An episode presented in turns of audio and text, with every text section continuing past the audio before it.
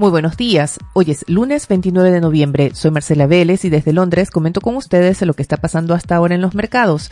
Bienvenidos a Primer Click de Diario Financiero, que llega a ustedes con el apoyo de Libertex. Trade for More.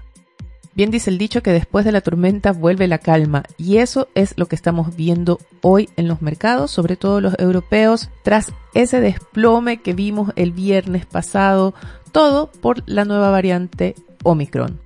Pero antes de hablar sobre esta nueva variante, veamos qué está pasando con los índices. En Asia la sesión fue más bien negativa, siguió todavía en reacción a esas fuertes caídas de más de 2% que vimos en los índices de Wall Street al cierre de la semana pasada y las acciones en Asia pierden más de 1%, arrastradas sobre todo por una caída en Japón.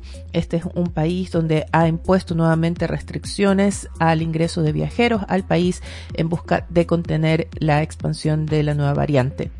En Europa, por el contrario, tenemos una sesión de alzas generalizadas. Curiosamente, son precisamente las aerolíneas, que fue uno de los sectores más golpeados en esas caídas del viernes, los que están liderando el repunte.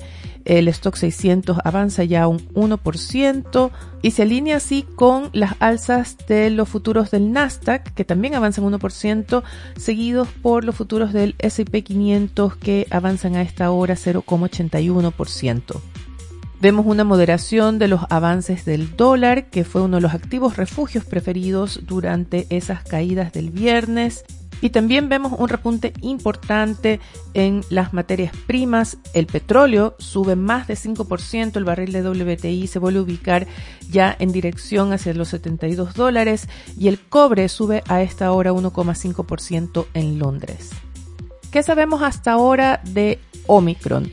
La Organización Mundial de la Salud la declaró una variante de preocupación. Esto quiere decir que todavía no hay certezas sobre el verdadero impacto de los síntomas que puede provocar esta nueva variante. tampoco hay certeza sobre cómo reacciona a las vacunas. Sí se han identificado que algunos de los casos ya confirmados se han dado entre personas doblemente vacunadas pero los expertos todavía aseguran que es demasiado pronto para hacer un diagnóstico concreto sobre el impacto de esta nueva variante. Sí se sabe que es bastante más transmisible que la variante Delta. De hecho, ya se han identificado casos en 13 países, uno de ellos Sudáfrica, donde se identificó esta variante, pero también en Hong Kong, en Canadá, en Japón, en Reino Unido, Bélgica, Holanda, Alemania, creo que también Italia, así que se está expandiendo rápidamente.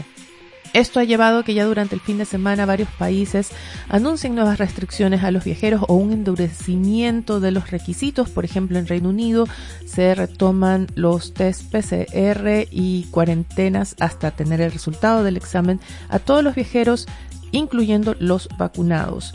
Japón e Israel han reintroducido las cuarentenas para los viajeros que lleguen al país y lo más probable es que sigamos viendo medidas de este tipo según se vayan conociendo más sobre esta nueva variante.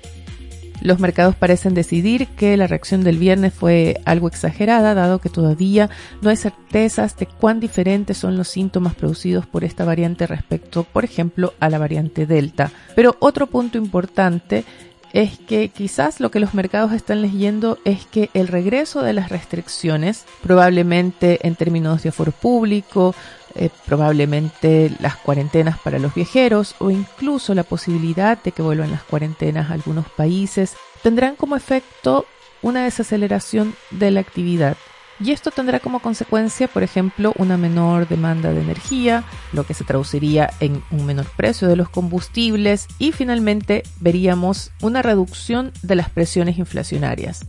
¿Qué significa esto? Que los banqueros centrales tendrían a su vez menos presión para acelerar el ajuste monetario. Hoy precisamente tendremos una agenda cargada de conferencias de banqueros centrales. Tienen agendadas intervenciones el presidente de la Fed, Jerome Powell, también el vicepresidente Richard Clarida. Por el lado del Banco Central Europeo hablan varios de sus miembros, incluyendo su presidenta Christine Lagarde. En la agenda en Chile destaca la reunión de la comisión mixta que seguirá el trámite del proyecto para un cuarto retiro de fondos previsionales. Por ahí vimos ya el fin de semana uno de los candidatos presionando porque se acelere la aprobación de este proyecto. Y a propósito de la política, que es lo que está marcando la agenda, comenzamos la semana con los resultados de una nueva encuesta de CADEM que le da una ventaja de 6 puntos al candidato de apruebo dignidad. Gabriel Boric tendría 39% de las preferencias de votos, seguidos por 33% de José Antonio Cast. Es importante destacar el alto porcentaje de personas indecisas que alcanza 28%. Pueden encontrar detalles de los resultados de la encuesta en la edición de Diario Financiero. Además les cuento rápidamente lo que trae en su portada Diario Financiero. El titular es para los planes de Cencosud, que invertirá 130 millones de dólares en transformar el Costanera Center con tiendas para delivery en el subterráneo. También se destaca que el Servicio de Impuestos Internos aterriza las condiciones para que contribuyentes cambien su domicilio fiscal y tributen fuera del país. Diario Financiero también recuerda que mañana comienza el último pago del IF Universal y analiza qué quedará de este programa. Con esto me despido por ahora. Les cuento que el podcast tiene su edición especial de todos los martes y mañana el tema será el mercado chileno de cara a la segunda vuelta. Así que si tienen preguntas específicas, tienen dudas o comentarios, no duden en escribirme a través de mi cuenta de Twitter arroba Marcela Vélez o a través de mi correo electrónico mveles.df.cl. Siempre es un gusto leerlos. Los invito también a que sean actualizados visitando nuestra página web de f.cl. Primer clic llega a ustedes con el apoyo de Libertex. Trade for More. Les deseo que tengan un buen inicio de semana. Nosotros nos reencontramos mañana.